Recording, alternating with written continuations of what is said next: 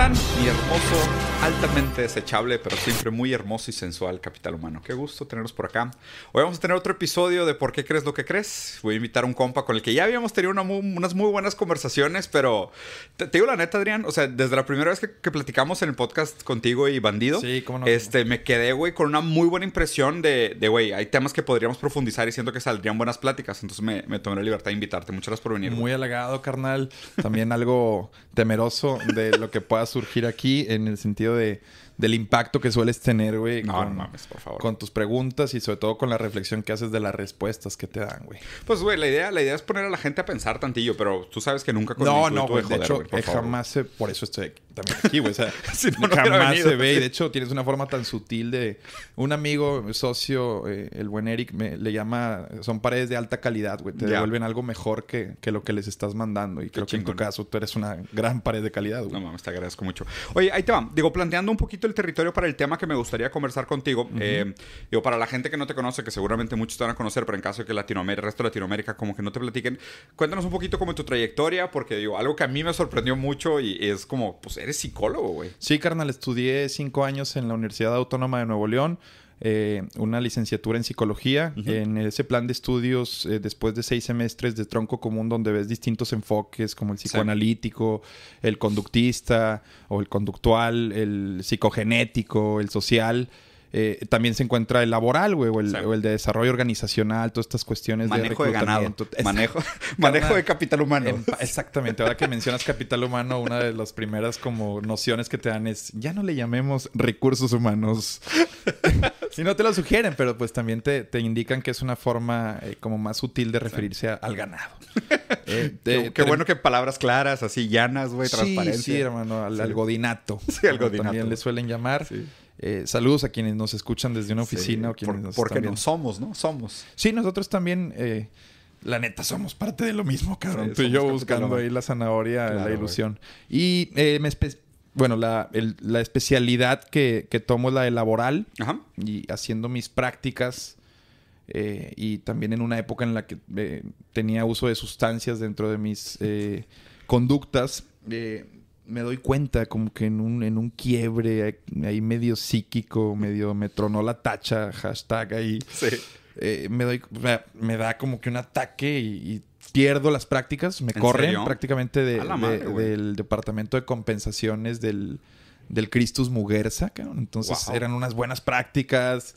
Eh, recuerdo que mis compañeras tienen una imagen mía de, güey, este güey no puede ser que sea tan perfecto, güey, porque Siempre he sido bueno con las palabras. Son, las drogas. sí, fueron las drogas. Funciono por las drogas. Y pierdo, pierdo ese trabajo. Eh, creo que me saboteo. Inconscientemente es un, es un boicot, un auto boicot mío. Y, y, pues me doy cuenta también que en, la retroalimentación que encontraba en los videos que hacía para internet, eh, sentía mucho como mucho placer, güey.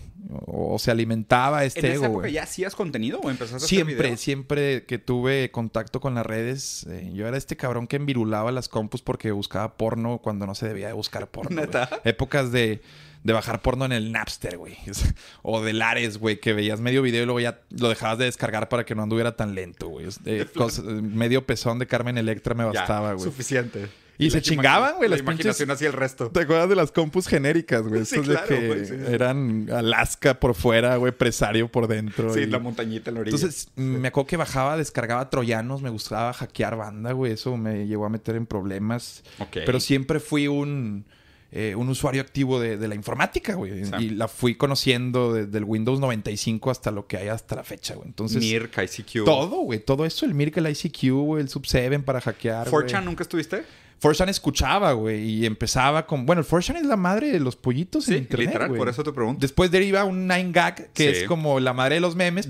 Sí, es, es, la cascada de diarrea. Forchan, pero para, para, dummies, Sí, literal. O sea, se cuenta que se supone que la cascada de diarrea, el ano del internet... Ese es 4chan. O sea, digo, las cosas, las cosas como son, güey, por favor, güey. ¿sí? O sea, si lo vieras así muy metafóricamente en esta cascada de diarrea, el ano del internet es 4chan y luego de ahí, bueno, que el, intestino sería todo deep web, ¿ok? Pero pues a eso no tenemos acceso. No, eh, el deep web es el intestino delgado del, internet. Literal. Es una muy buena metáfora. Si alguien lo quiere dibujar, les agradeceríamos, sería un gran dibujo, ¿eh? Al chile sí, Entonces está el ano del internet que es 4chan y luego va cayendo de que Reddit, Reddit 9gag, Twitter está abajo, eh, güey, y, Twitter sí, Twitter está súper aguado. O sea, ya, ya se mezcla con el océano, sacas. O sea, se mezclan las aguas negras con las aguas saladas. Para los que se sienten snobs por usar Twitter, güey, realmente no, saben, nada, güey, del internet. O sea, yo, no sabe lo que es postear en 4chan. No sabe lo que es postear en 4chan y que alguien mapee tu IP y postea una foto de la puerta de tu casa, güey, en respuesta a tu tweet. Ándale, Eso es, esos son los, esos son los viejos chats. Me gustaba mucho una definición que hacía el, el Papa Poker Face, uno de mis tuiteros favoritos, que decía, o, le llama a la internet una montaña llena, una montaña rusa llena de subidas y bajadas llamada internet, güey. y la realidad es que lo es, güey. Te arroja cosas que te van condicionando.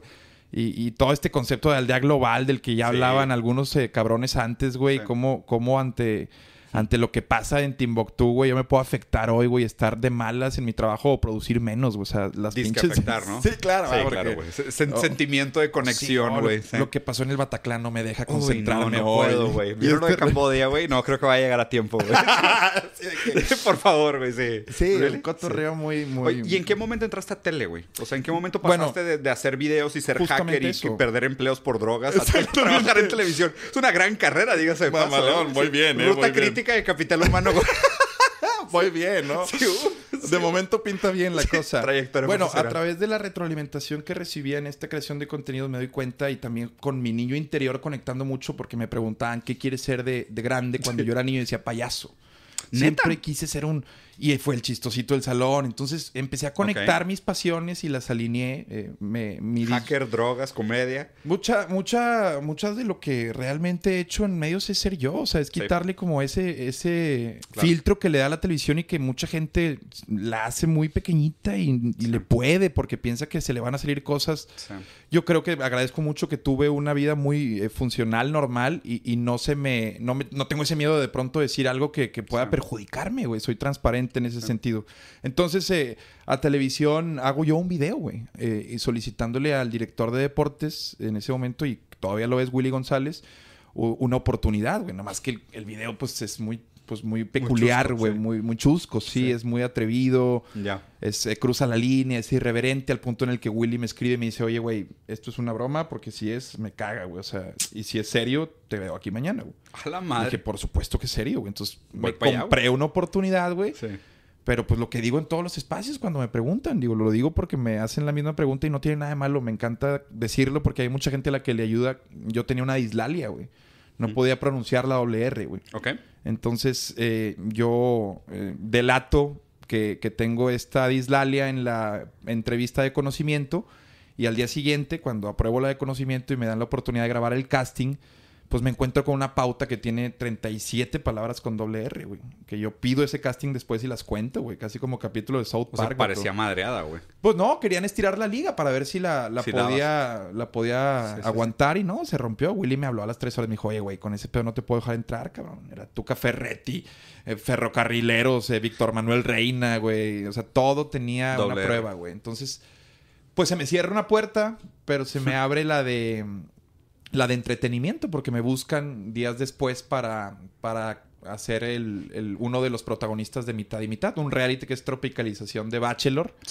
En Estados Unidos y, que es un, un, reality en donde pues conocí a la que hoy es mi esposa, güey. Siempre he tenido esta apertura, güey. O sea... ¿Conociste a tu esposa en un reality? Hoy estoy casado con la chica que conocí en mitad y mitad, cabrón. Y fue la primera con la que tuve una cita, güey. O sea tan, tan facilito, Facilito, Más que fácil, güey. y yo le digo un chingo a la banda de que... hechos para estar juntos. Sí, no sé, güey. Yo siento que es una decisión. No le doy romanticismo, güey.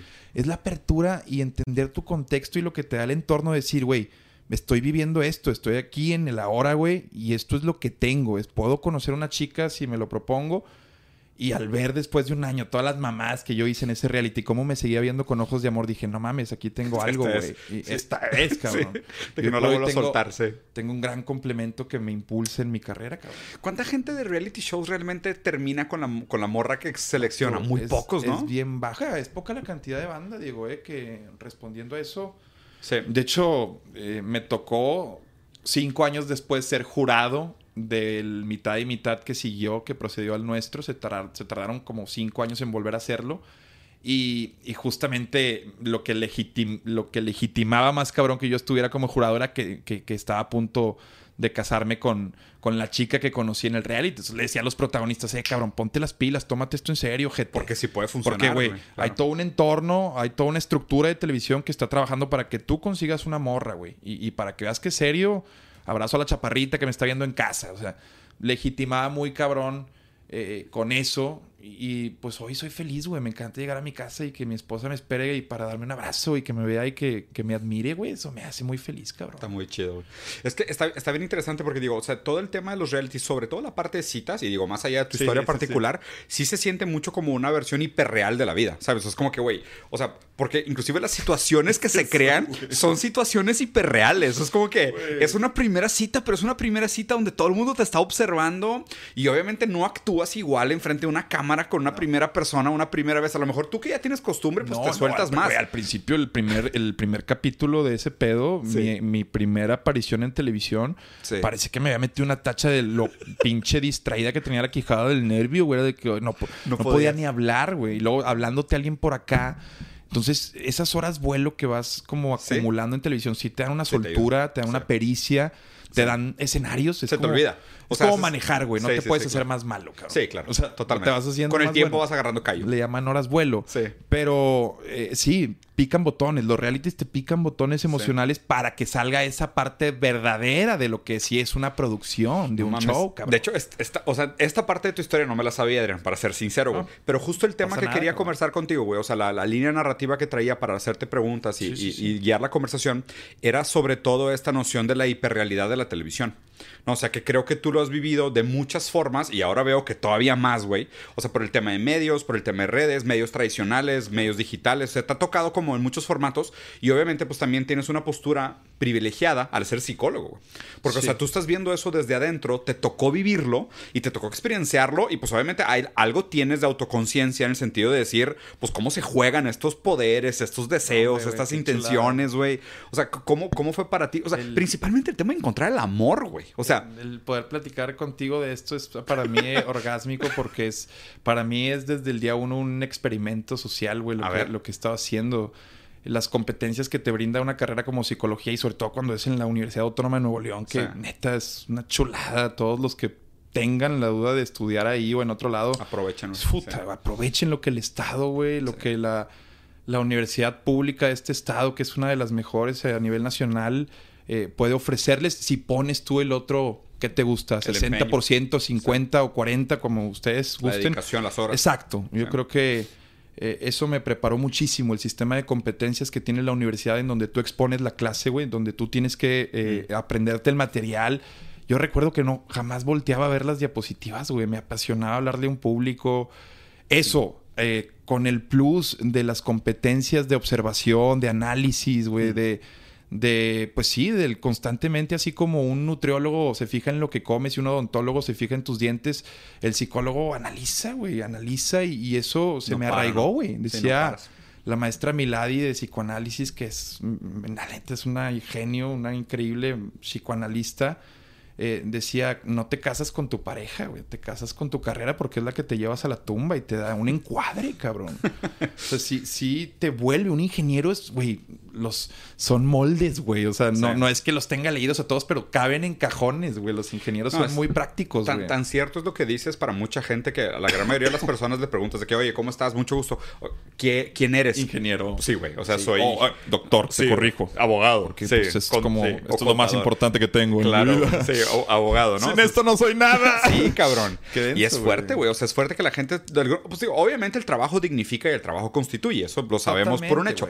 Pero el hecho de que güey. O sea, sí, es como la cúspide del autorreconocimiento y el reconocimiento. Güey, se vuelve tu apellido. O sea, se vuelve tal cual otro apellido que te da un lugar en el mundo. Porque obviamente, de hecho, de hecho Freud es el que decía, Freud decía que, o sea, que la cultura busca, busca de alguna manera un horizonte de colaboración humano.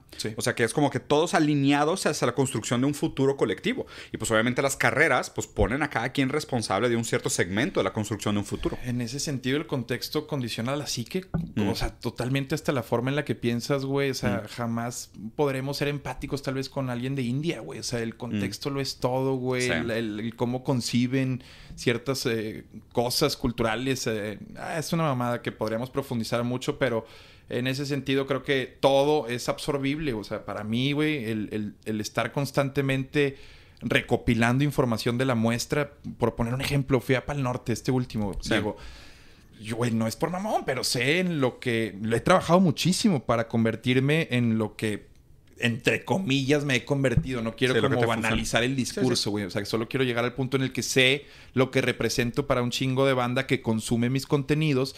Y fui a Pal Norte y sabía que no debía ir a Pal Norte, güey. es un termómetro para mí, güey. O sea, yo quería, quiero saber qué es lo que estoy generando, qué botones estoy picando en la gente. ¿Y qué sentiste o qué respuesta obtuviste? Es una cosa increíble. O sea, tenía dos años sin ir y no mames, para llegar al punto en el que me senté y estuve a gusto con mis compas, me tardé yo creo que una hora y media, güey. Eh, Neta. Fue, fue o sea, que no te dejaban. Compré el boleto en reventa, o sea, todo lo quise, porque también una parte de mí dice, güey, no pierdas esto, cabrón, ¿no? ¿Qué pedo, güey? O sea, no pero es el piso, ¿no? Porque perder el piso deja tú y deja dejar de conectar con lo que te gusta. Al Adrián siempre le ha gustado ir a festivales, güey. No dejes de hacerlo y, no dejo que entre en mí eso. Eh, sin embargo, es difícil, güey. Te va mm. minando el hecho de que recibes una atención desmedida y que no hay un curso de morrillo que te enseña eso. A manejar eso. escuchaba que BTS hay una teoría que es un proyecto, güey, en el cual les empezaron a tratar como figuras desde chicos para que pudieran sobrellevar lo que le está pasando en sus vidas ahorita, cabrón. o sea, toda la cultura esa, la cultura de K-pop está bien interesante y es todo un caso de estudio rarísimo. Porque aparte K-pop se supone que son esclavos modernos. O sea, ellos creo que tienen menos del 10% de las acciones de lo que generan. el 90% son esclavos, no tengas duda, son esclavos modernos. Pero aparte hay, hay, un documental bien interesante, documental, hay como un video essay bien interesante en YouTube que se llama eh, The Postmodern Condition of K-pop, o sea, la condición postmoderna de K-pop. Y es un vato narrando, haciendo el análisis económico y filosófico de cómo funciona la industria de K-pop, que, que, es un poquito esto que mencionas. Pero hay una parte, güey, que te lo juro que se me partió el alma cuando lo vi. A estas chavitas y los chavitos, desde chiquitos los agarran y los empiezan a preparar. Los meten a clases de canto. Son como pollos del Kentucky. Sí, güey. Desde chiquitos los están de que girando enfrente del calor bien despacito para que ni se den cuenta que los están cocinando, güey. Pero así. La agarraste, la sí, literal. Así, o sea, literal. Entonces, no se dan cuenta, no se dan cuenta, pero los están cocinando desde chiquitos, güey. Los hacen vivir juntos. Poco a poco sacan a uno de que, oye, esta morra no canta bien o no baila bonito. La sacan de la casa, güey. ¿Sabes? O sea, pero los van preparando y les dicen, no se apeguen no se hagan amigos. Mañana cualquiera de ustedes puede estar en competencia o pueden nunca volver a verse.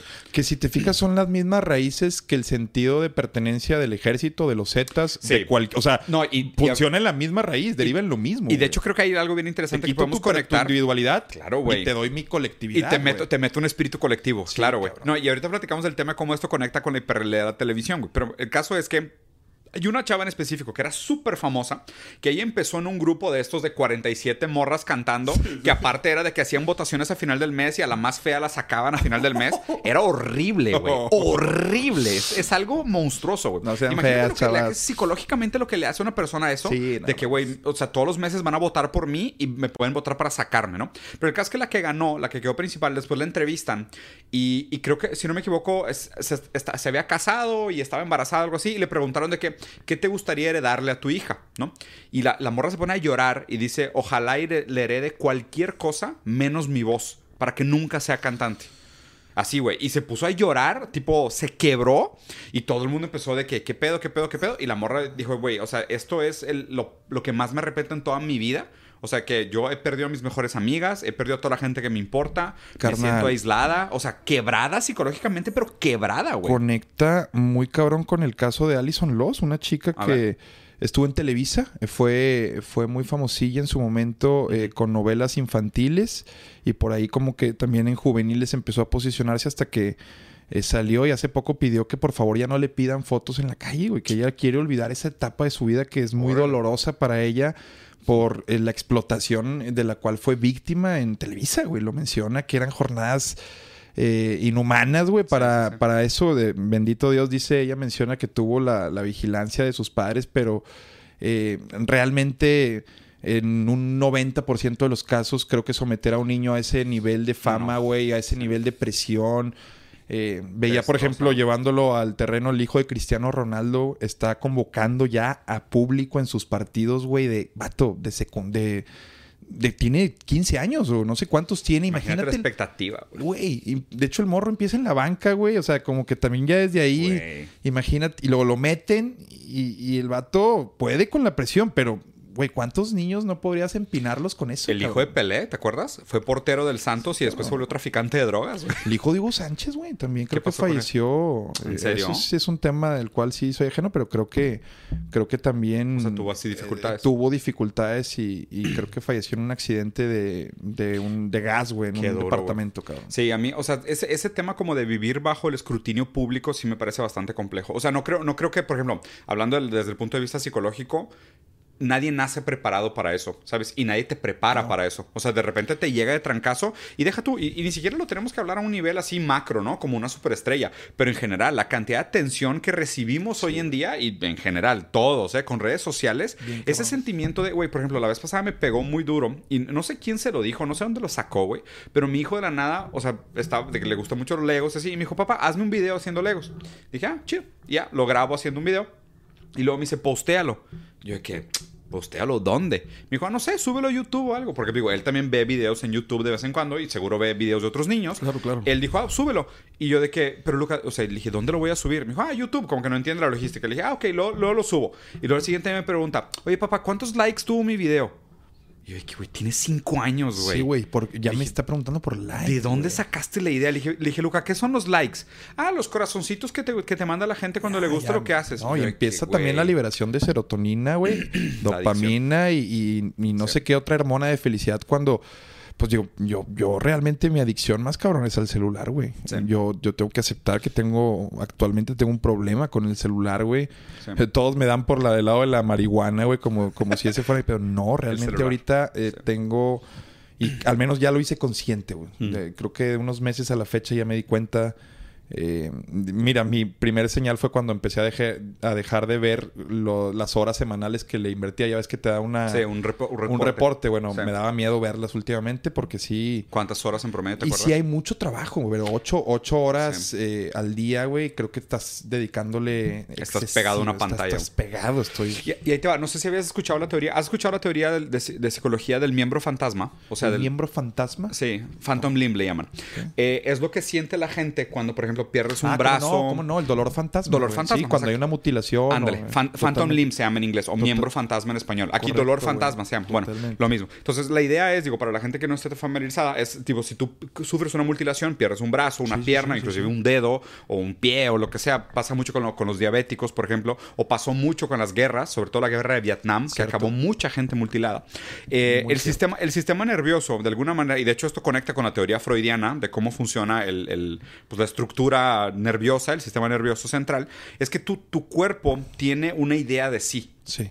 O sea, tú tienes una idea de tu cuerpo completo. ¿ok? Cuando tú pierdes un pedazo de tu cuerpo, pues hay un proceso de adaptación en que tu cuerpo acepte o no el hecho de que ya no tienes esa estructura completa a la cual recordabas sobre ti. ¿ok? Entonces, lo que pasa con, la, con el dolor fantasma es que muchas veces la gente es de que, oye, tengo comezón en la pierna. Güey, no tienes pierna pero tengo comezón en la pierna, pero no tienes pierna. o sea, a mí, a mí me pasaba mi abuela, güey, que en paz descanse murió de diabetes y perdió las dos es piernas. correcto, también la gente. Y, güey, y le pasó de que, o sea, me acuerdo, llovía y le daba reuma en las piernas que no tenía. Y tú decías, güey, ¿cómo está? Bueno, y lo que quiero conectar con eso. Hoy en día hay estudios que tenemos una relación de miembro fantasma con el celular. O sea, de que si no lo tengo. Algo me falta. Sí, güey. Pero falta un pedazo mío. Mm, eh, sí, porque es una extensión de tu cuerpo ya, güey. Sí, güey. Este pedo ya es una extensión de. El iPad del niño, güey. imagínate cuando. O sea. ¿Destétalos? Es, es una cosa, pero también somete al niño a que no lo tenga y que vea que los demás sí. Uf. Uf. Sí, sí, sí. Yo ya me encontré con que un chingo de padres dicen, no, hijo, no se lo des tú, cabrón. Pero no, yo no me voy a ir por. O sea, yo no voy a tomar ese camino. Y el primero que lo haga, pues es blindar a su hijo, pero también es someter meterlo a un tema de por qué los demás sí y yo no, güey. Y ese, ese, ese vacío también a veces crecer con él, crecer con él, aunque la madurez después te, enseña que no era un vacío, güey, sino que te estaban blindando, pero... Y ve, qué interesante dilema, güey. Porque, o sea, el dilema, el dilema aquí para, para mí es este.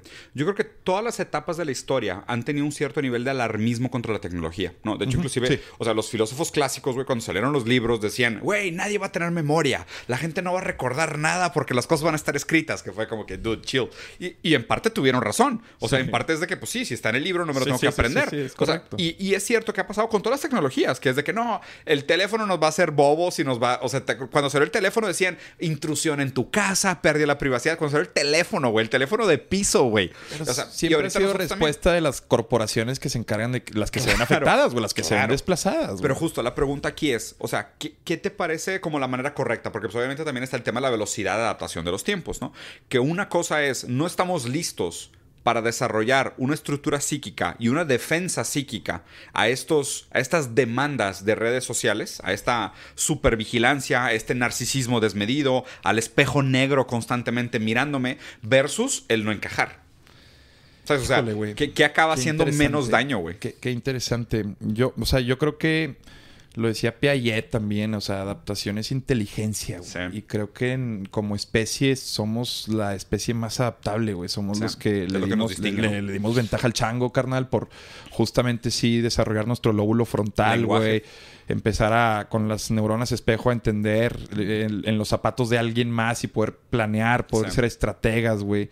Creo que hoy por hoy no creo que sea un reto el controlar lo que está pasando. Simplemente no se puede controlar, güey. Tenemos una ilusión de control, una ilusión de incluso de adoctrinamiento, pero realmente hoy funciona tan rápido y está es un cerebro el mundo, güey. O sea, Se, se, conectó, güey. O sea, está, está pensando y creo que ya no no entra la, no sé, güey, o sea, la individualidad de pensar que uno puede cambiar el mundo, güey. Sí, suena inocente, me, me abruma, güey, y por eso mismo no le entro al juego, güey. Es donde yo digo, nah.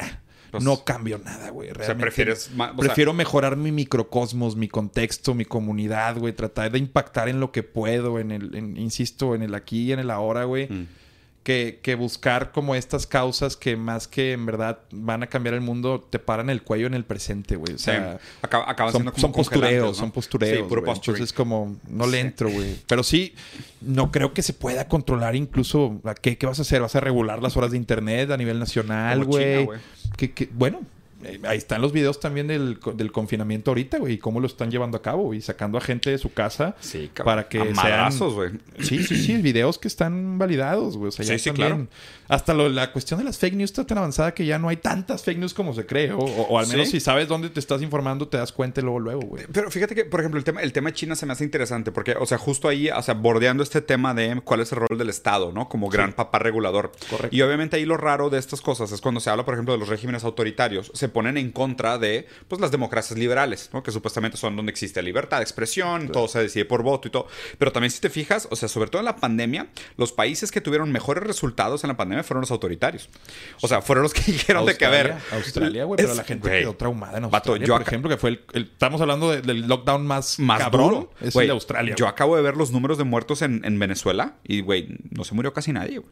3.300 personas, vato. No, 3.300 personas, una población de 30 millones. Y bueno, me interesaría saber también los instrumentos de medición de Venezuela. Por supuesto, y a ver, y los de Brasil también. O sea, Brasil acaba de declarar, le ganamos a la pandemia, perdimos solo 660 mil personas. y tú de que, güey. Se, politizó. Y ahora, ¿cuántos de los muertos en toda esta época no, no fueron de COVID? Y sí se fueron declarados como COVID. Sí, seguramente hay un gran margen. Yo no, a mí un número no me genera nada, absolutamente de confianza. nada, güey. venga, venga, a veces es la marca de unos tachones, güey, de que si son del Time New York, pues ese número sí vale, güey. Claro. Pero si son pepesa, es decir, del país, de, no sé, güey, de animal político, ah, son... Sí. O sea, me explico cómo a veces también las notas tienen marcas, güey. Pero a ver, alguien tiene que pagar la tinta. Exacto. O sea, eso, eso decía Chomsky. Eso decía Chomsky en Manufacturing Consent. Es de que, o sea, siempre tenemos que pensar que... De hecho, la, idea, la noción de noticias falsas siempre se me ha hecho un término medio resbaloso. Porque cuando dices noticias falsas, ¿a qué te refieres? Que existen noticias verdaderas. Y, o sea, ¿y cómo son las noticias verdaderas? O sea, hay un reporte fidedigno y objetivo de los hechos. Están inundados puntadas de sesgo, güey. Claro, ¿quién te lo da, güey? Sesgadísimas. ¿Quién te da la noticia verdadera como para poder decir que las otras son falsas, no? ¿Y por qué esa noticia? Ajá. Y no esta otra que a la par en, impacto social tiene el mismo peso, güey. Sesgo de encuadre. Sesgo encuadre. Es cuando tú tomas la foto de algo, estás omitiendo todo lo otro. Desde el partir de un momento que tú dices que algo es noticia, ¿quiere decir que lo otro no es noticia? O sea, todos los otros eventos no son relevantes y este sí. O sea, ya a partir del momento que tú decides que algo es noticia, tu visión del mundo ya está sesgada. O sea, porque tú ya por, lo menos parte de un sesgo encuadre. Es decir, tengo que hablar de la guerra de Ucrania, pero ¿por qué? O sea, ¿no, hay nada más de qué hablar? ¿O hay, no hay cosas más importantes? Digo, no, no, estoy, no estoy presentando un argumento per se, pero la lógica sería esa, de, enfrentar cada noticia como un potencial sesgo de encuadre. Pero regresando, regresando al punto de lo que decías de de que, o sea, cómo hacemos, cómo enfrentamos estos desafíos de hay algunas cosas que parece que sí se nos escapan porque son too much versus el actuar en tu, en tu, en tu cercanía. Otra parte de, tu historia que no me sabía es el tema de la dificultad que tenías para la pronunciación. la islalia. Y, y, fíjate, digo, tú sabes que, pues, digo, para mí es una gran pelea por el tema de mi hijo también, güey. O sea, que mi hijo también tiene una discapacidad, o sea, obviamente mucho más compleja, muy difícil, pero es una pelea que yo me compré desde hace mucho tiempo en el sentido de, o sea, siempre he tenido esta ética eh, un poco espinosista de la generosidad tá? Pensando que realmente sí hay una parte de responsabilidad de los fuertes de cuidar de los débiles. O sea, sí, hay, yo, yo sinceramente sí lo creo. O sea, yo sí creo que, yo sí creo en... Coincido, no, coincido. No obviamente en la apropiación de simplemente decir yo me apropio el dolor de los subalternos para hacer mi postureo, pero sino realmente más como una carga de responsabilidad, de decir el que es capaz debería de cuidar a los demás. Y, simplemente la ética de generosidad a mí me parece interesante porque es una postura donde dice, yo no, yo, yo no hago nada esperando algo a cambio, porque si yo hago algo bueno esperando algo a cambio, la cantidad de bondad en el mundo sigue siendo la misma. Yo solo hago cosas buenas porque hacer cosas buenas es un bien en sí mismo. Solo la gente que hace cosas buenas por el fin de hacer cosas buenas en sí mismas genera más bondad en el mundo. El gran Baruch Espinosa, no sé si se llama. Sí, claro, Baruch Espinosa. Eh, Holandés, judío, excomulgado, escupido y pateado, güey. Sí, el panteísmo es de él. Panteísmo el panteísmo, ¿no? radical, güey. Sí. no, la neta lo que mencionas está chingón porque eh, te admiro también que los fragmentos que sueles extraer de de los filósofos que te gustan son eh, en aras de, dar un bien, güey, o sea, o de aportar, eso está bien chingón. O sea, es que muchos también le dan el valor a que hables de filosofía per se, pero ya también cuando te das cuenta que filosofeas hacia el lado de vibrar chingón, güey, y sobre todo causas como las que mencionas de tu hijo, eh, eso te hace también, pues, lo que, hacia dónde has llegado, cabrón. De verdad te agradezco, güey. ¿Y cómo, o sea, cómo sobrellevaste eso y más bien qué consejo tendrías, güey? O sea, ah, y, qué visión, güey, porque ahí te va a mí sinceramente me preocupa mucho que el tema de las discapacidades se nos salga de las manos muy pronto. Sí, tienes, ah, tienes puntos bien importantes, desde lo legislativo también que existan ya cuotas de, discapacidad, güey, de inclusión y ya, ya nos da una señal eh, chingona. Le mando un saludo a Ixtoc Hinojosa, por ejemplo, que es un, es un regidor que, que también fungió como diputado y, él tiene una, una, especie de apoplejía, güey. Entonces... Eh, él ha peleado mucho por eso y, creo que desde ese, desde ese punto, desde lo que realmente pasa para cambiar la situación, que insisto, más allá del hablarlo y del sensibilizar, exacto. Eh, pero sí, coincido muy cabrón con eso. De entrada, antes de dar el consejo, con, con, lo que mencionas de que los fuertes o los que realmente están en una posición de privilegio. De poder y a veces también incluso no privilegio palpable, sino privilegio intelectual, cabrón. Eh, sin como mostrar la luz, güey. O sea, aunque suene muy mamón, digo, no estoy diciendo que sea mi caso, güey, pero trato al menos en, el impacto que tengo con quienes... Eh, con quienes consumen mi contenido, trato de que sea, güey. Y, ese es el, lo que yo voy en contra, de que el postureo solo quede en eso, güey, en, palabras. Eh, yo creo que en la acción, en, en no sé, güey, me, me, viene a la mente el radar que hicimos de sensibilización de cáncer de mama, güey, en la Cruz Rosa. Pero pues es nuestro radar menos visto, güey. O sea, claro, te das cuenta como que eh, no hay no hay mucha apertura también. Yo me he dado cuenta que no hay mucha apertura como para decirle a la gente por qué preocuparse, Diego. Yo mm. sí siento que vamos por ahí, de que es no, es, no estoy criticando que adores a los animalitos, simplemente no, deja de, deja de, de adjudicarla como mi causa o deja de imponérmela como mi causa. O sea, ya. ahí yo podría irme por otro camino. Mira, güey, que hay, que hay algo que me parece importante es de que, o sea, como dices, ¿no? O sea, muchas veces, por más que tengamos la capacidad de las neuronas espejos de ponernos en el lugar del otro y, sufrir su dolor a través de esta apertura empática por lo que el otro está sintiendo, hay un límite, ¿no? O sea, es, es más difícil. Yo creo que mientras más su eh, condición de desprivilegio te sea ajena, más difícil te va a hacer entender el lugar de donde se constituye ese dolor, ¿no? Entonces, por ejemplo, o sea, para mí probablemente es mucho más difícil tener empatía con una mujer que tiene cáncer de mama que a lo mejor con una persona que perdió una pierna, ¿sabes? Porque por la cuestión del contexto de tu abuela que Exacto, justo. Entonces, por lo mismo, o sea, mi historia personal me hace más empático o me hace más cercano a este tipo de contextos que otros. No quiere decir que un, dolor, que un dolor sea más válido que el otro, simplemente es la, la comprensión que yo le doy. A mí lo que se me hace interesante platicar del tema de las discapacidades, principalmente ahorita, es que, o sea, la capacidad tiene que ver con el hecho de que la sociedad juzga a unos como más capaces que los otros. Sí. Porque tenemos una fantasía. Capitalismo. Sí, totalmente. productivo. ¿Por qué? Porque tiene que ver con nuestra capacidad productiva en el mundo. Como somos. ¿Qué le aportas? Como somos capital humano y tenemos que producir, pues obviamente tú te mides o tu valor en el mundo está directamente vinculado a tu capacidad productiva. Entonces, una persona no productiva es inútil, no sirve en la sociedad, ¿sabes? Es discapacitado, ¿no? Y obviamente es una manera nefasta de verlo, pero ideológicamente así funciona. Lo, lo malo es que muchas veces la gente los, lo, no sabe que sabe. O sea, y justo este es el punto de la ideología que más me preocupa. Lo que la gente no sabe que sabe que, opera como en un inconsciente, pero es constituyente de su visión del mundo.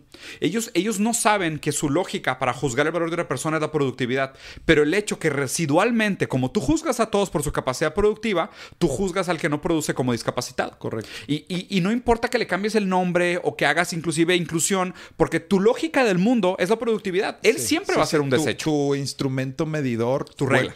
Pues por lo, ponerlo en palabras muy llanas y sencillas, son eh, personas que miden por tu capacidad de adquisición, güey. o, de acumulación. Sí, y es uno de los terribles errores que, te muestra la vida. Glorificar el dinero, glorificar las posesiones. Sí, no, es, es terrible, pero yo te quería, o sea, realmente me llama la atención quién es realmente quien comienza, si fue Espinosa, o sea, con estos pensamientos de, de vamos a realmente a darle un rumbo a esto, porque las mm. cuotas de inclusión, por ejemplo, en discapacidad, sí son algo loable, güey. O sea, porque si no, sí no se visibilizaría y las personas que sufren de discapacidad no encontrarían como un canal de, motivación incluso, güey, de decir cuál es mi rol, cabrón. Lo que hace Carl Jr., por ejemplo, con los chicos síndrome Down, que tienen síndrome Down, que tienen, ojo, no padecen ni sufren, güey, tienen síndrome Down, güey.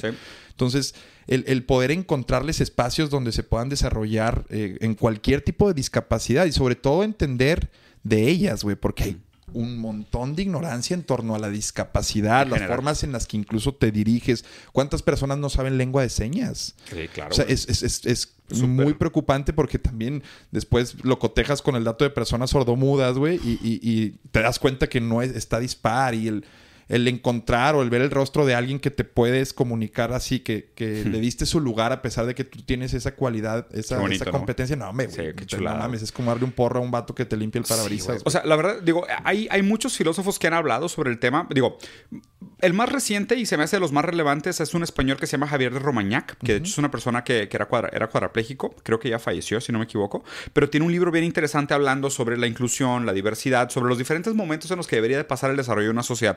Y es un libro que leí hace bastante tiempo, entonces probablemente ya no lo tengo tan fresco. Pero una de las cosas que recuerdo es que él hablaba de cómo las sociedades de alguna manera tenían que ir como progresando en este proceso de...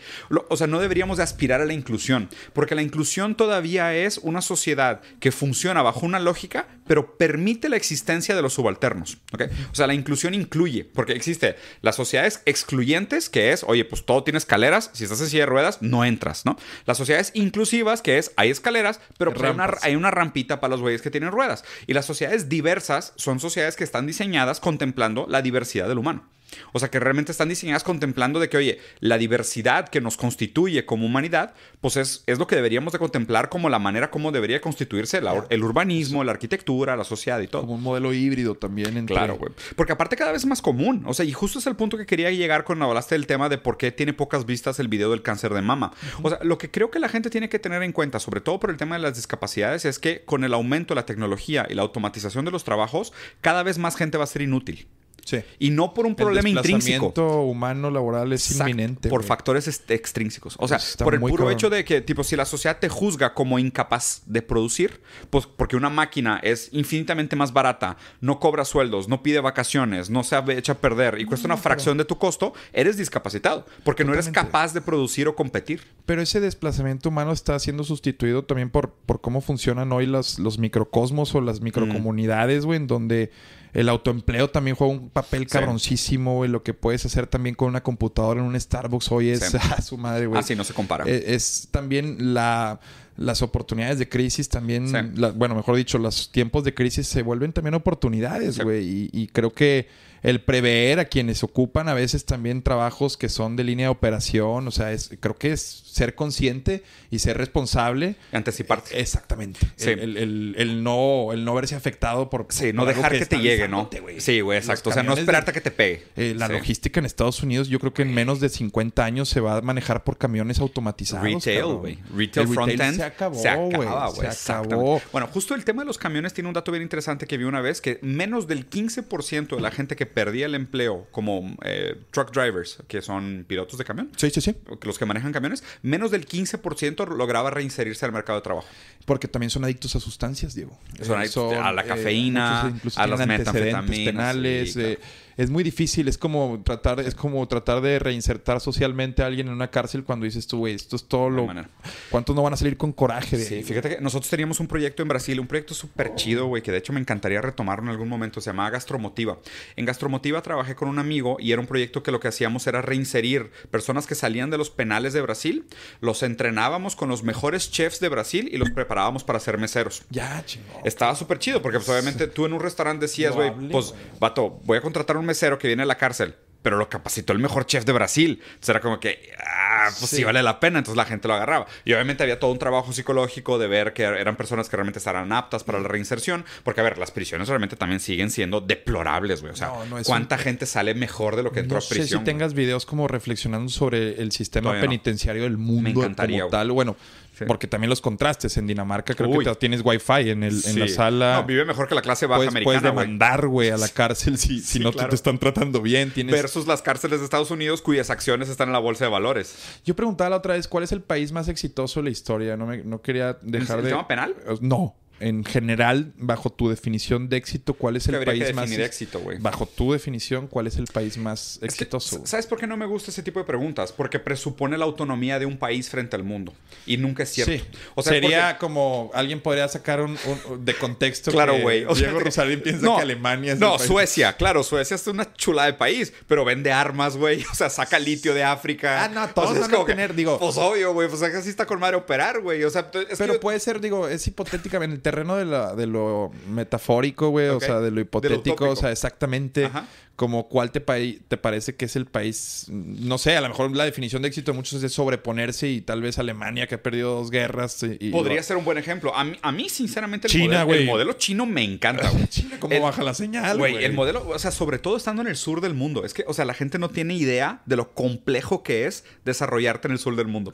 ¿Sabes cuántos países desarrollados hay en el hemisferio sur? No, güey. Pues, Cuatro. Eh, debe ser, deben ser poquísimos. África está empinadísimo, güey. Todo, todo el hemisferio sur está empinado. ¿Quiénes son? ¿Sudáfrica? No, o sea, está Singapur, que digo, si quisieras contarlo como país y si quisieras contarlo como hemisferio sur. O sea, hay muy pocos países en el hemisferio sur desarrollados. O sea, China está a punto por el tamaño de PIB, pero aún así son historias súper esdrújulas, rarísimas, rarísimas, rarísimas. ¿Por qué? Porque tenemos una gran transferencia de valor agregado del sur global al norte global. Entonces, tú cuando dices, pues, ¿cuáles son los países que mejores funcionan? Nueva Zelanda tiene un sistemazo, güey. O sea, lo que ha hecho Nueva Zelanda, sobre todo con el tema de desarrollo de vivienda, eh, protección de las burbujas inflacionarias, güey. Eh, Ándale, ya estás contestándome. No, no, por supuesto. puede ser Nueva Zelanda, tal vez. Ah, pero, pero haría cherry picking, ¿sacas? Japón. Japón tiene algunas cosas que me pero gustan, sus índices de felicidad no lo son tanto. Bueno, es que justo, pero pues digo, eh, pero es que felicidad entonces la métrica. porque Colombia y Brasil son súper altos en felicidad, güey, pero acaban de morir 660 mil personas en la pandemia y hay un presidente portofascista, güey. Eh, o sea, no es un modelo, está Cabrón, está cabrón, por pero... Eso, por eso la felicidad no se me hace métrica. La felicidad es una categoría de esclavos, o sea, la neta, güey. Lo pregunté en Twitter justamente y generó tanta conversión que dije, si, si un día voy con Diego,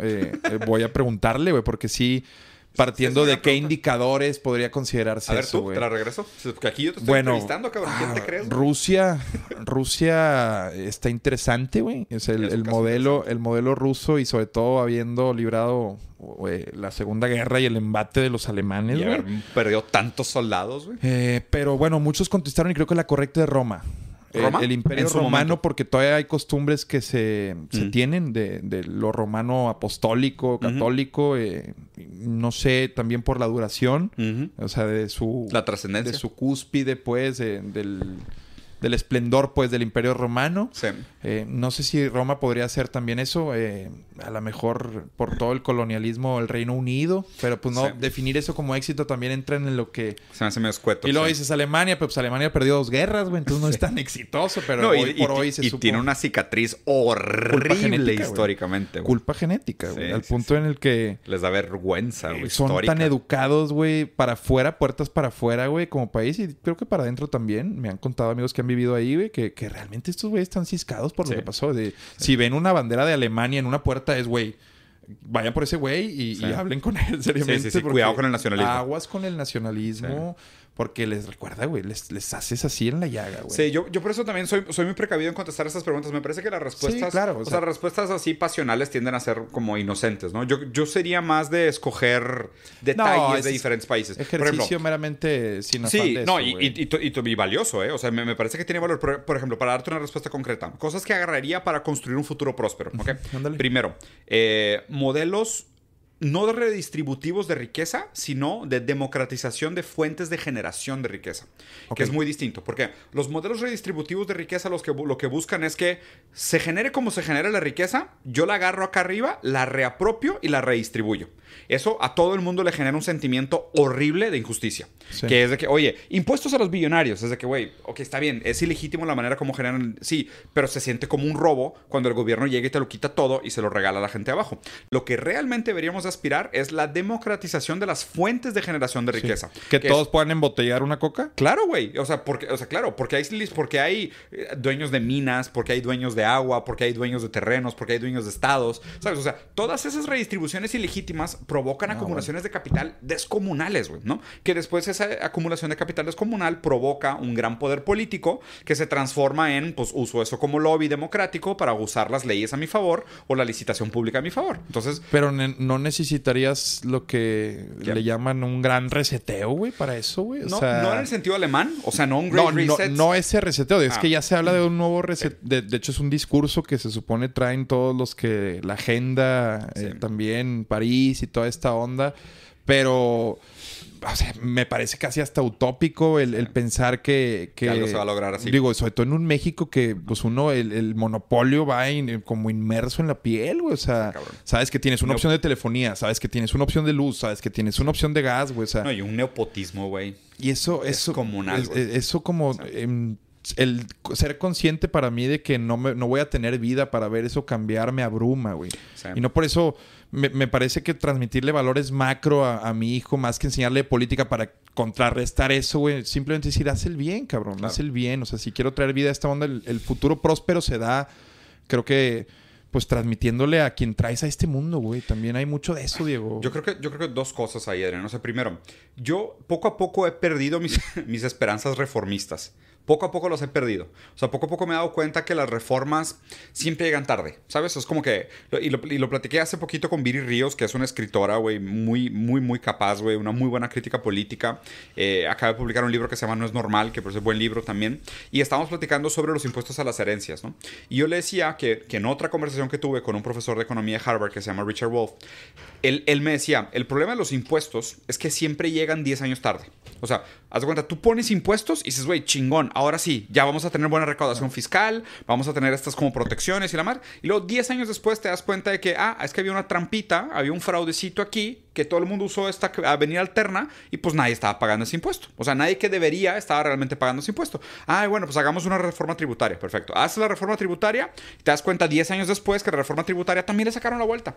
O sea, no, se vuelve como un juego de gato y ratón. Y haz de cuenta que es de que Oye, nos gastamos 100 mil millones de pesos en hacer una reforma tributaria entre todos los abogados, los costos administrativos, los costos de mano de obra, los costos de incremento de capacidad del SAT, los costos de vigilancia, todo lo que tú quieras, ok. Pero el, el gran capital decide gastar 150 para evitárselo. Pero ¿qué pasa y qué opinas tú cuando un modelo así, el del vecino país, sí funciona, güey? Cuando la correcta recaudación a lo que voy es... La deuda de Estados Unidos es 650% del PIB. Pero no me vas a negar que le presenta oportunidades o al menos lo que en la mente de una persona, un ciudadano puede sentirse como una oportunidad. Aquí eso es lo que realmente creo que eh, carece el mexicano. a veces el, del bloque popular, que es el que en esta, en esta sexenio se está visibilizando por primera vez en la historia, eh, sin sonar muy partidista, la realidad es esa. Eh, pero no sientes que a veces ese es el mexicano que no se siente con la oportunidad. Y en el vecino país una correcta recaudación de, de las taxas, güey hace que tengan mejores carreteras. Sí, sí, sí. sí, la universidad te cuesta un huevo y la debes cuando sales y, te andas matando, güey, y te andas dedicando y si te accidentas prácticamente ya por perdiste. Eso quieren ser influencers, güey. Por eso los ves en las rotondas tomándose fotos. Pero... Tuerqueando en Las Vegas. Y de hecho hay un hate. En California hay un súper... Yo estaba grabando un video con la mole, güey, y, nos... Eh, Attention Horse nos llamaron. O no mames. Attention Ya hay un hate hacia quienes se dedican a eso. Hay una polarización digital también muy, muy carrona, pesada. Pero a lo que iba es eso. Es un país que realmente le presenta oportunidades. Digo, no por nada. No, no, por supuesto. no estoy diciendo que sea ahora que respondíamos el más exitoso Estados Unidos, pero al menos es un capitalismo que pues eh, no sé si correctamente ejecutado, pero en el que la mayoría de los que están involucrados en el ecosistema parecen beneficiarse, güey. En México no lo parece. El índice de éxito a nivel global de los emprendedores es 75%. Perdón, 75% fracasa. Fracasan, es Los primeros dos años, ¿ok? Entonces supone, es como 25% el índice de éxito global promedio, ¿ok?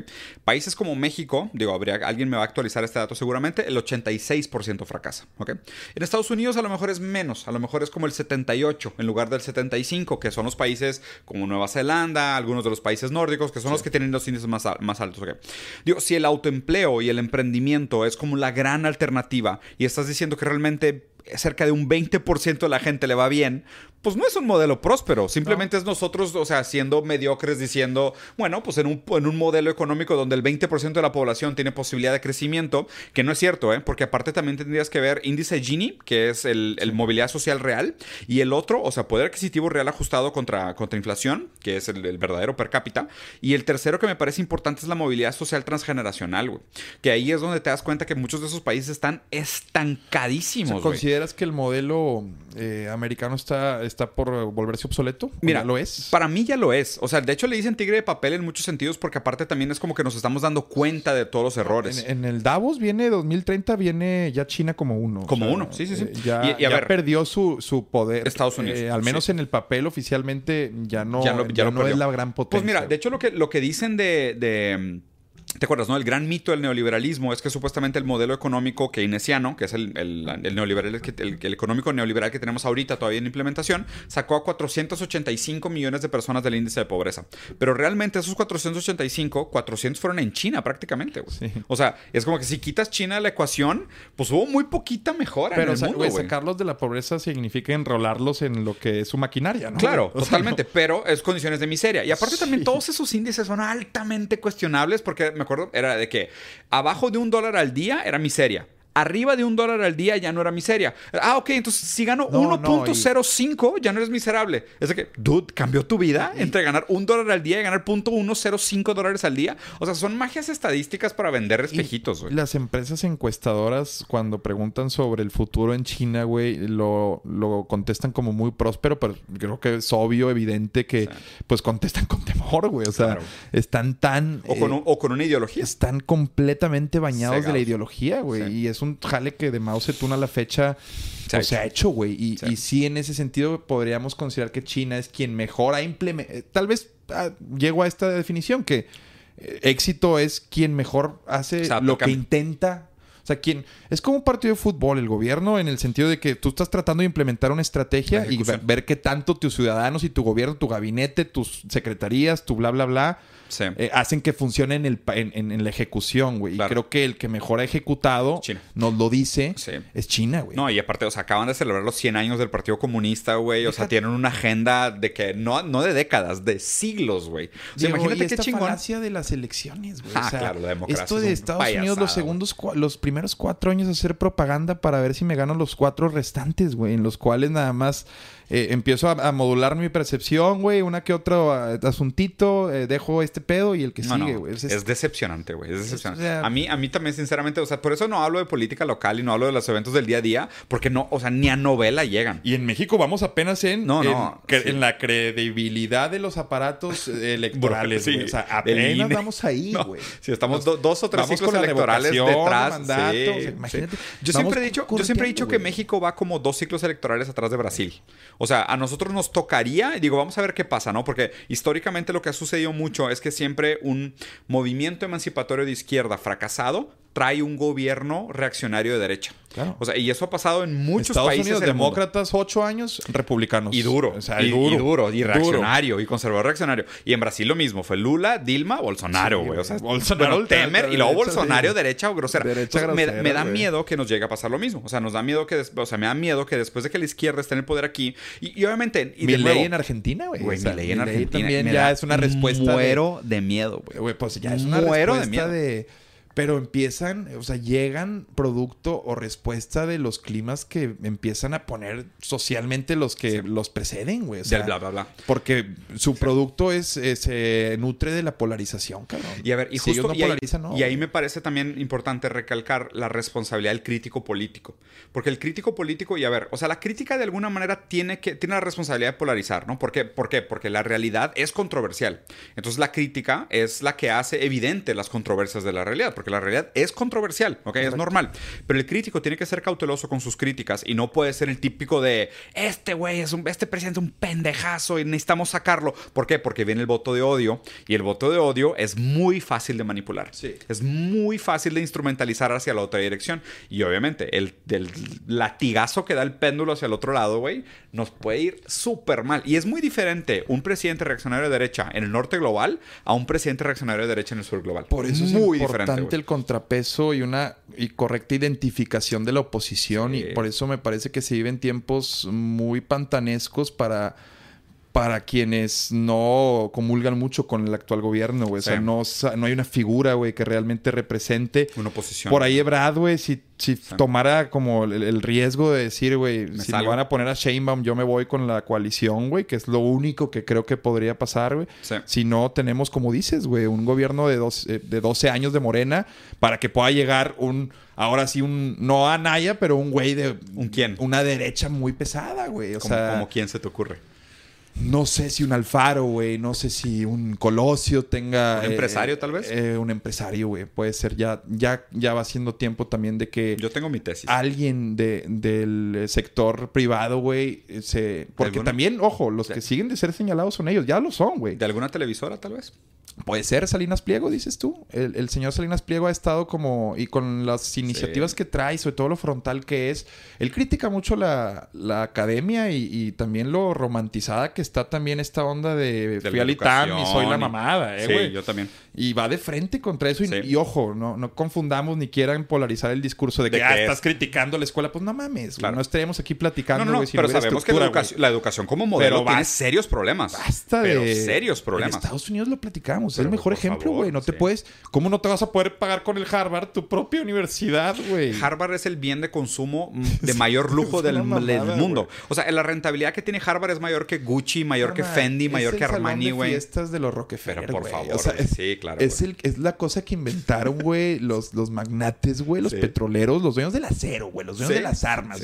olvídate de tu tío que vende tomates, que no, se la fue materia prima real. Sí, sí, sí, claro. De la pólvora. Hay, eh, y si ves Billions, lo sabes, o si, o sea, la neta, leyendo un poquito, o sea, hay lana, sí, hay gente que hace lana, pero los que son dueños, los Rothschild, los banqueros, güey, los, los, Rockefeller, güey, esa es la gran caca y ellos ponen al congresista de Montana así como y, salen las películas, pero la realidad es que funciona. No, sé si viste, no sé si viste, salió un reporte que se me hizo súper interesante, que era la cantidad de lana y de acciones, la lana que invirtieron y acciones que compraron los congresistas una semana antes de que se anunciara la guerra de Ucrania. O sea, es una mamada, güey. Es una cuando mamada, güey. Cuando el negocio de Estados Unidos son las armas, güey, pues claro que tu estado de guerra, güey, claro que te va a convenir estar en estado constante de bélico, güey. Claro, o sea, y, aquí es, hay, hay un chiste eso no es teoría de conspiración, güey. Sí, no, es una teoría de conspiración. o sea, eso, hay referentes históricos sobrados, sí. Aparte, es literal y es así. Haz de cuenta que, el, tipo, los líderes fascistas dicen necesito otra guerra proxy para vender armas y los liberales dicen vamos a hacerlo. O sea, la neta. Y los liberales son más bélicos que los republicanos, ¿eh? No mames. O sea, Trump no empezó ni una guerra. Los que empezaron guerras fueron Obama y ahora Biden. ¿Es en serio, güey? ¿Es en serio? te lo creo, te o sea, la, creo. La, manera, son los, como hacen negocios son diferentes, pero los liberales son unos guerrilleros, güey. No, y eh, yo creo que también Trump no le interesaba porque él sabe cómo hacer, o sea, ¿de qué pide su limosna Trump, güey? De hacer negocios, güey. Él le hacía puentes, güey, con... con eh, tienes un pedo allá en Medio Oriente, yo te hago un puente, no la guerra, pero tal vez también cambiar ese modelo, güey, le va a costar la vida y la carrera política a todos los que intenten llevar a Estados Unidos por eso, güey. Yo creo que no sé, a mí, a mí lo que, me, lo que se me hace interesante de estos tiempos es que de nuevo se está levantando la pregunta ideológica, que es algo que en mucho tiempo no nos habíamos planteado. Sí. O sea, que durante mucho tiempo estábamos como que todos echados hacia atrás diciendo, pues esto es. O sea, no hay alternativa. Y ahora de nuevo es como que, oye, y, y otros países, y ya vemos alternativas viables. El hecho de que tengamos un caso de éxito en el sur global que no sea neoliberalismo hegemónico como el americano es una gran señal de optimismo. Y, a nivel percepción así de, de nuestro entorno, hermano, hace años, cuando ibas a ver una discusión? Me acuerdo cuando llegó Fox al poder fue de que, ok, o sea, pero no, no sabías ni de qué hablar realmente, qué iba, pues, ¿cómo que es el pan, güey? O sea, bueno, yo sé que yo estaba más pequeño, pero yo creo que ni los de mi edad, güey, tuvieron como la discusión que hoy se tiene en mesas de jóvenes de 18, de 23. O sea, la discusión en México se está empezando a dar y yo siempre, la neta, he dicho, si quieres cambiar algo Ok, güey. O sea, neta, lo que nos toca primero es como ciudadanos entender, güey, cómo funciona nuestro gobierno, güey. Porque un diputado está ahí. ¿Qué hace un diputado, güey? Claro. Que es cabildear, güey. Que es un regidor, cabrón. Cuando no sabes por qué tu parque eh, de la colonia está despintado, güey cuando ni siquiera sabes eso, entonces, eh, antes de salir a decir que este pedo está de la verga, pues la neta, lávate los calzones, como dicen, güey. Sí, sí, y eso es muy cliché, sí, pero es necesario seguirlo repitiendo para que la banda no caiga en ese juego, güey. Y, y sí es importante, o sea, a mí me gusta mucho el mensaje, inclusive como, como ir haciendo cierre, porque me parece que, o sea, es un poco lo que, lo que decíamos, ¿no? De la responsabilidad de los fuertes frente a los Eso, eso frente es maravilloso. Me, me, llevo esa pulpa, está hermosa, güey. Y la neta, y gracias, güey. Y digo, y si estás invitado aquí también es porque pues veo, veo lo que haces también de, una manera y me parece loable. Porque justo la responsabilidad de, informar y no necesariamente endocrinar, porque después la gente también toma mal como diciendo de que, ah, pues tú estás empujando tus ideologías a los demás. Sí, puede ser, pero a lo mejor estoy consciente hasta cierto punto de mis sesgos y hasta donde yo sé que tengo una convicción con alguna postura política, ideológica o filosófica. Pero de todas las cosas que he leído, y, les puedo decir que probablemente he leído más que, el promedio, no demasiado, pero sí más que el promedio. queda claro, güey. Sí, o sea, y, no, y, no, quiero pegar de más, ¿eh? No, pero no, pero es lo que es, güey. Pero mínimo me he dado la tarea de decir de que, oye, si leo una postura, pues trato de leer la postura en contra también para ver si no me estoy perdiendo de algo, güey. O sea, no vaya a ser que el otro lado a lo mejor también había una gran hipótesis, güey, que no me había planteado. Y en el momento que me la plantea, pues ya voy a decir, pues entre las dos posturas que existen, prefiero esta. A lo mejor estoy bien idiota, ya leí las dos, pero prefiero esta. Claro, contrastar, probar, güey. y es lo que platicaba Bandido en el, en el, espacio cuando fuiste, de al único que le sirve eh, que tengas esa ideología y esa camisa tan puesta es el que creó la ideología, ¿eh? Ojo. Ojo con eso de a veces abrazar y, y eso va para también los, los pejistas que también a veces abrazan y endiosan a... Eh, claro. Se vuelven locos, se emborrachan en este amor y pierden este criterio, güey, que que hoy por hoy, por eso, cuando me encuentro a alguien que me dice, soy antiaborto o soy preaborto, me da miedo, güey. Las dos. De que, a ver, espérame, güey. Los dos tienen grandes argumentos, güey. no hay grises en las pinches cosas, claro. güey. Todo es blanco y negro. Eh, es correcto. Entonces ahí. Eh, hay que Sí, y la neta, en mi contenido, en el radar he procurado siempre vencer estos estigmas, estas falsas creencias que la conecto con mi dislalia, güey. Yo toda la vida y estos filtros idiosincráticos, güey, en los que es que tengo este problema porque mi frenillo está pequeño o esto no me lo voy a quitar jamás. En cuatro sesiones con terapia de lenguaje lo solucioné, güey. Con una colega me lo terminó eh, solucionando. Obviamente ejercicios de repetición, lápiz, bla, bla, bla. Pero a lo que voy es siempre, eh, también a raíz de esa experiencia, fortalecí más esta idea de que en mi, en mi contenido voy a mostrar que la ruta playita que sale de Juárez, güey, no está tan malandra como creen, güey. Voy a ir con fútbol de amputados para que vean lo que hay detrás de practicar el deporte así. Voy a ir a la Agencia Estatal de Investigaciones para ver qué es lo que hay detrás de una persecución de delito. Y, así en cantidad. Voy a ir a un cine porno, voy a ir a un fútbol llanero, voy a ir al Conalé para que vean que no solo son embarazos y drogas, güey. Entonces, vencer esos pinches eh, falsas eh, creencias que se tienen creo que de cierta forma es iluminar eh, o, sí, sí, pues sí, güey, pues como como en su momento se le denominó a la época de la iluminación, güey. Fíjate que eh, justo eso que dices del, iluminar, fíjate que ahorita la, algo que estoy leyendo, güey, que me está tronando el cerebro, que es mi nueva teoría favorita, es el metamodernismo, ¿no? Y digo, ya está, está muy largo como explicarlo, güey. pero imagínate que es como, o sea, modernismo es esta noción, o sea, el periodo moderno fue cuando nos iluminamos de la razón. Y era de que, güey, nosotros con la razón podemos acceder a la verdad pura de las cosas y a la realidad objetiva, ¿no? Y inclusive podemos eliminar el proceso subjetivo de la fenomenología pensando la fenomenología como una fenomenología que se piensa a sí misma y eventualmente porque somos tan chingones vamos a llegar a la, cosa misma, ¿no? Eso fue la modernidad. Luego viene la posmodernidad diciendo, nee, ¿sabes? De que, nah, no es cierto, no, existe la verdad, no existe tal cosa como la verdad objetiva, el lenguaje te imposibilita acercarte a la verdad pura, eh, las metanarrativas son todas falsas, la religión era endocrinamiento, la moral no existe, ta, ta, ta. El posmodernismo se cuenta vino a decir niner, niner, de que nada era cierto, ¿ok? La la metamodernidad viene a negar la negación del posmodernismo. O sea, si el posmodernismo negó, la modernidad, el metamodernismo niega la, la posmodernidad. ¿Ok? Entonces, oye, pues tú para decir que lo otro no era cierto, pues algo tiene que ser cierto. Entonces, ¿qué es ese algo que sobra? Entonces, esa es la pregunta metamoderna. Pero en ese sentido, la filosofía no se vuelve cíclica, güey. Sí, dialéctica. es dialéctica en la que niegas lo que... O sea, son áreas, güey. O sea, sí. Ya, ya en ese sentido, ahí lo negro, güey. O sea... ¿Cómo hay, lo negro? Eh, mejor dicho, ya lo que se lee de filosofía no es más que la masticada de lo que ya está escrito. Sí, totalmente. O sea, tienes, tienes que tener, o sea, siempre es importante tener un contexto histórico de la filosofía porque es una larga conversación. O sea, son, son argumentos que se han Se conecta desde la caverna de Platón hasta la fecha. Nietzsche lo decía, es 77 por 7. O sea, tú tienes que saberte la refutación de la refutación de la refutación de la refutación de la ah, refutación de la... Eh, pues esa es la idea de la historia de la filosofía. Porque, o sea, los argumentos probablemente los originales los plantearon los presocráticos y, esa historia lleva 5000 años y son dudes pensándose. Y, güey, yo estoy conversando con Espinosa. Yo estoy conversando con un güey que está muerto y yo estoy construyendo sobre. Obviamente yo no, ¿verdad? Pero pues digo, lo que hacen los filósofos es construir sobre argumentos anteriores e ir planteando. Y ya como filósofo con bases teóricas y sobre todo con ese sustento entender tu postura. Si vas a, en el clima de los tiempos, eh, negacionista o vas a seguir aportando que, o sea, ya es tu postura. Claro. con... y, justo lo que me parece interesante es como que, digo, a fin de cuentas, si, la, si la, filosofía tiene un cierto amor por la sabiduría y, busca acercarse a la verdad, me parece que la, pregunta que plantea el, el metamodernismo es esta idea de a qué tipo de verdad podemos aspirar. ¿Sabes? O sea, si la modernidad nos, nos, prometió una verdad objetiva y era mentira, y la posmodernidad nos dijo que no existía ninguna verdad a la cual aspirar porque no existían verdades, todo era constructo social, todo era falso, todo eran metanarrativas, todo es subjetividad, todo es, todo es bromas y juegos de lenguaje, la metamodernidad viene a decir, bueno, es que aún para negar la modernidad tienes que asumir algunos valores modernos. O sea, para negar algo tienes que asumir que sabes algo. Sí. ¿No? Entonces, ¿qué es eso que sabes para, para negar lo otro? Entonces la metamorrea tiene una postura chida, pero justo a lo que quería llegar, que dijiste como que iluminar esos lugares, decías, ¿no? De que vas a iluminar el Conalep, el metro. O sea, iluminar la mente de las personas de esto estaba oscuro. Pero es una gran metáfora, güey. Ve, güey, existe esto. Es una gran metáfora, Adrián, porque justo lo que hizo Nietzsche, que Nietzsche pudiera considerarse como uno de los primeros posmodernos, porque Nietzsche hacía filosofía martillazos, ¿ok? Nietzsche rompía. ¿Te cuenta? Nietzsche agarró la religión y así de que. Disruptor. Puro pedo. Mentiras, mentiras, mentiras. Dios está muerto, nosotros lo matamos. La moral de esclavo, güey. La envidia, ta, ta, ta. Los valores volteados. El, el, camino, lo que deberíamos de hacer como Zaratustra para llegar a ser el superhombre, ta, ta, ta. Nietzsche hacía filosofía martillazos. Destruía. ¿okay?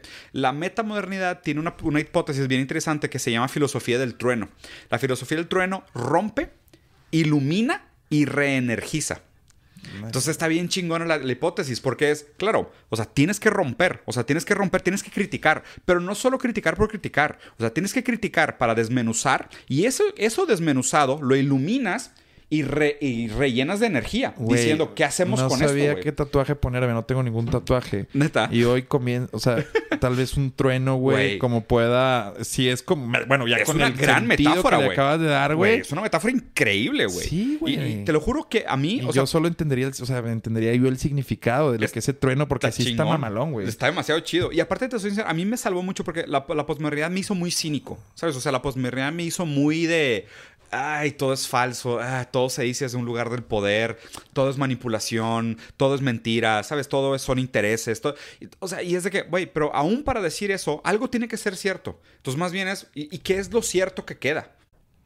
Ahí es donde me interesé y dije, ah, ok. Entonces, como que ahorita estoy mucho más en una postura donde quiero destruir para construir algo nuevo. Eso, eso siempre me ha parecido eh, una metáfora chingona en, eh, una materia de desarrollo organizacional. Con la maestra Marta Lili hablaba que por ejemplo empresas cuando les toca recibir a nuevos colaboradores para inducciones se enfrentan con que vienen con eh, costumbres arraigadas de su antigua empresa güey. entonces le llaman a creo que era un autor que hablaba de descongelamiento. Es decir a, través de una dinámica primero descongelabas es decir quitabas ese hielo duro que era el conocimiento previo y ya que estaba descongelado, le metías moldeabas, moldeabas y luego a través de otra dinámica volvías a solidificar, congelabas, güey. Entonces, eh, creo que es un símil un poco de lo que mencionas de primero, antes de nada más presentarte el conocimiento, es, güey, mi labor y sobre todo ante la dispersión que existe hoy en las mentes, güey, es, es primero, cabrón, sacúdete lo que traes, güey, o sea, desenvérgate o no sé cómo. Sí,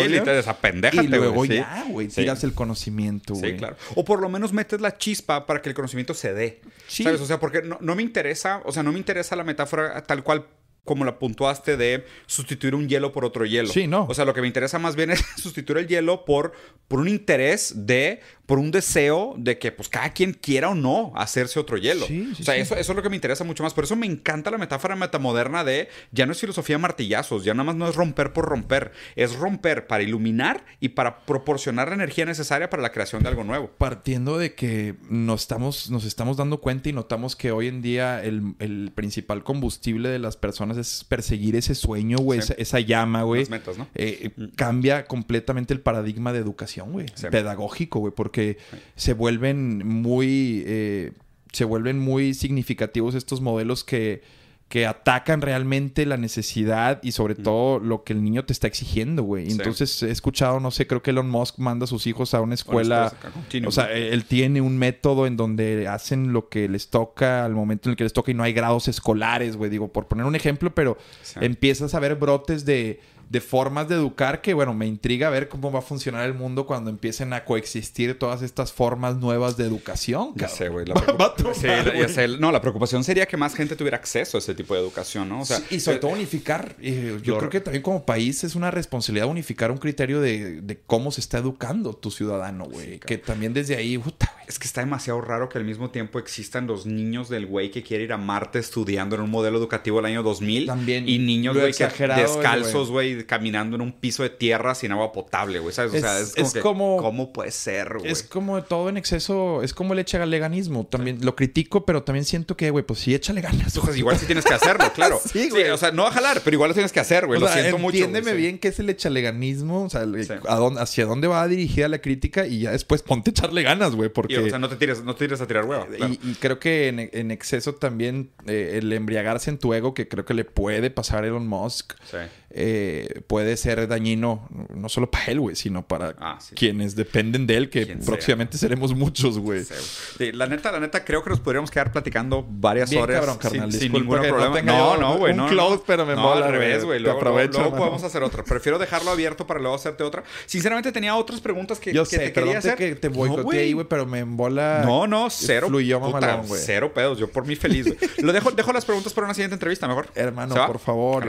muchas gracias. Eres un agasajo, carnal. Para la gente que no lo conoce, Adrián Marcelo, un gran tipo, además un gran comediante y, sinceramente lo que quería hacer y el porqué de la invitación y porque él también este formato de entrevista es para que la gente pueda tener acceso a algo tuyo que no se ve normalmente en redes. Para cerrar, yo creo justo que... quería, quería como que la gente viera de que, güey, o sea, por detrás del bromista, el chistoso y todo, ah, o sea, ve qué tipazo hay, güey. Es, la reflexión final mía que yo creo que siempre vale más la pena conocer a alguien a través de, una plática que de preguntarle de cómo es, güey. No, Nada delata más que, que, los puntos de vista sobre temas eh, generales.